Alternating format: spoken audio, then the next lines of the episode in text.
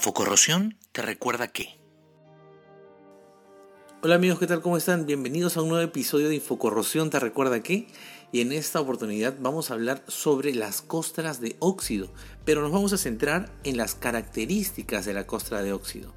Algunas características importantes de las costras de óxido con respecto a su habilidad para controlar la corrosión en alta temperatura incluyen su espesor y su adherencia al sustrato. Hablemos ahora sobre el espesor de la costra.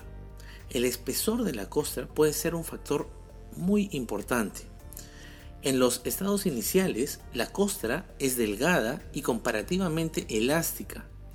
Puede ser también una pequeña resistencia intrínseca y usualmente permanecerá firmemente adherida al metal base. Sin embargo, al ir engrosando, sus propiedades menos deseables pueden irse manifestando. Costras muy gruesas tenderán a ser frágiles y entonces tenderán a romperse y desprenderse de la superficie. El volumen de la costra formada relativo al volumen del metal reaccionado con frecuencia se menciona como un factor controlante de la continuidad de la costra.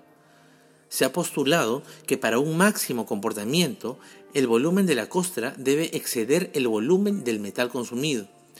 En este caso, la superficie de la costra está bajo un esfuerzo de compresión, lo cual es deseable para la mayoría de los materiales frágiles y la tendencia al agrietamiento es minimizada. Ciertamente, si el volumen de la costra fuera considerablemente menor y existieran esfuerzos de tensión, la oportunidad de ruptura sería mucho mayor. Ahora pasemos a hablar sobre la adhesión de la costra. La cuestión de la adherencia de la costra es importante. Particularmente si ocurren variaciones de temperatura.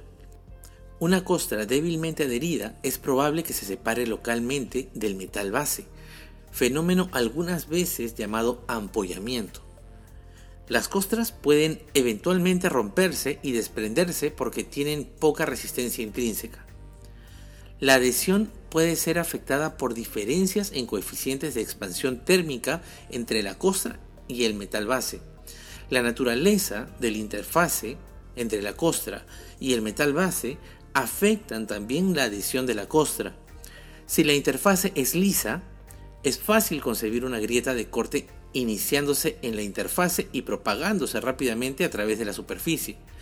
Si la interfase es rugosa y un incipiente ataque en los límites de grano ocurre por debajo de la costra, una acción de cuña puede prevenir una rápida propagación de grieta y de esta forma mejorar la adherencia de la costra. Se piensa que las adiciones de tierras raras reactivas en aleaciones resistentes al calor ejercen su efecto de cuña o trabazón no por entrar en la costra y reducir las velocidades de difusión, sino acumulándose en los límites de grano, asegurando solo un pequeño ataque en los mismos y proveer la acción de cuña.